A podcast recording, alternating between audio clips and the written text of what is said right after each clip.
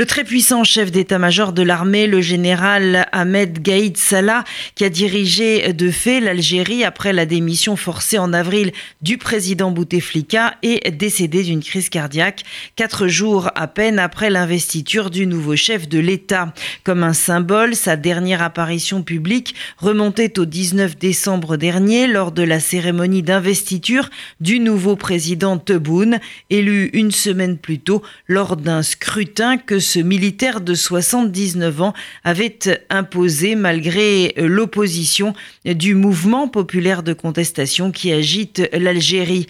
À cette occasion, Tebboune avait élevé le général Salah à la dignité de Sadr dans l'ordre national du mérite, traditionnellement réservé au chef de l'État.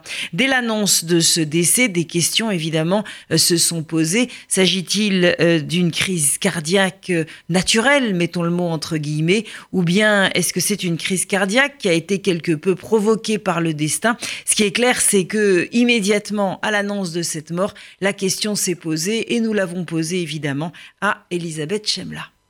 Il est évident qu'on ne peut pas ne pas se poser la question euh, d'un assassinat euh, éventuel du chef d'état-major euh, algérien, le Terminator des Aurès, l'homme fort du système, mais on est là, euh, alors évidemment les Algériens, j'ai eu tous mes amis au téléphone, sont sous le choc. Quand je dis sous le choc, ils se réjouissent, soyons tout à fait clairs. Et ça n'est pas pour rien d'ailleurs que le, remplaçant intérimaire euh, de Gaïd Salah a, demandé et a ordonné un deuil national de trois jours parce qu'il va falloir tout simplement, premièrement, euh, contenir la liesse populaire, puisque euh, Salah était la dernière expression au pouvoir du fameux système algérien contre lequel protestent depuis des mois des millions d'Algériens, de jeunes en particulier.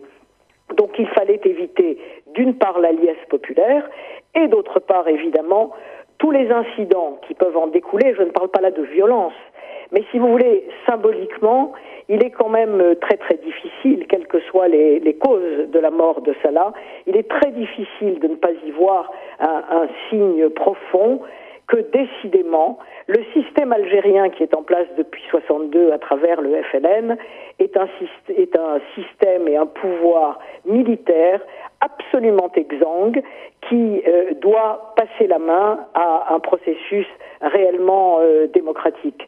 Et par conséquent, l'annonce de, la mort de Salah, c'est un, c'est un séisme.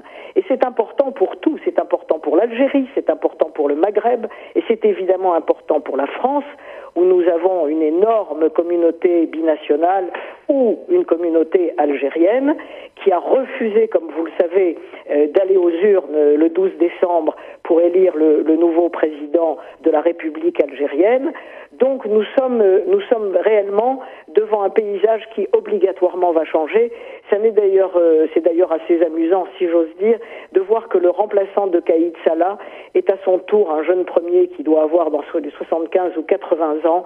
Euh, c'est fini tout ça, c'est fini et euh, qu'il ait été aidé par le destin avec une crise cardiaque ou qu'il ait été assassiné, euh, tout ça montre qu'il faut tourner cette page et que l'Algérie doit enfin entrer dans sa vraie indépendance.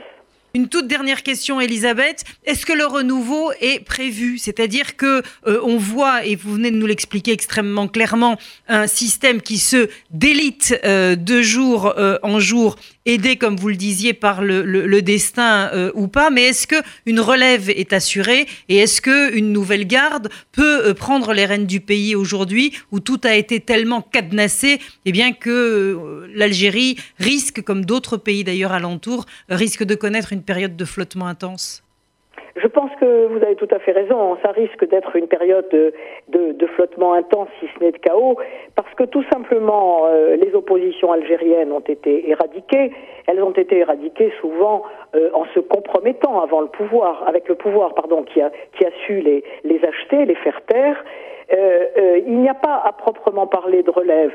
Euh, comme nous l'avions dit ensemble dans ces deux, deux, trois derniers mois, il y a eu de, de, de nouvelles têtes qui sont apparues, mais qui ont aussitôt été éradiquées, emprisonnées par, Gaïd Salah. Car on l'avait déjà dit aussi, il faut voir que règne en Algérie aujourd'hui une répression comme on n'a jamais vu depuis 1962. Et euh, euh, entendu. donc, il, y a, il y a forcément une relève, mais l'ensemble du système tel qu'il a encore opéré pour le 12 décembre ne permet pas aujourd'hui de voir de, de nouvelles têtes sérieuses, d'envergure émerger. C'est une des difficultés profondes à laquelle va se trouver confrontée l'Algérie. Mais je fais confiance aux Algériens, euh, ils, vont, ils vont trouver euh, la solution. Le problème sera alors de savoir quel équilibre euh, sera trouvé entre des laïcs, des modernes, les, les fondamentalistes, les traditionalistes, les islamistes. Ça, c'est encore trop ouvert. Et puis, nous ne sommes ni vous ni moi, Madame Irma, mais c'est incontestablement la grande question qui se pose maintenant.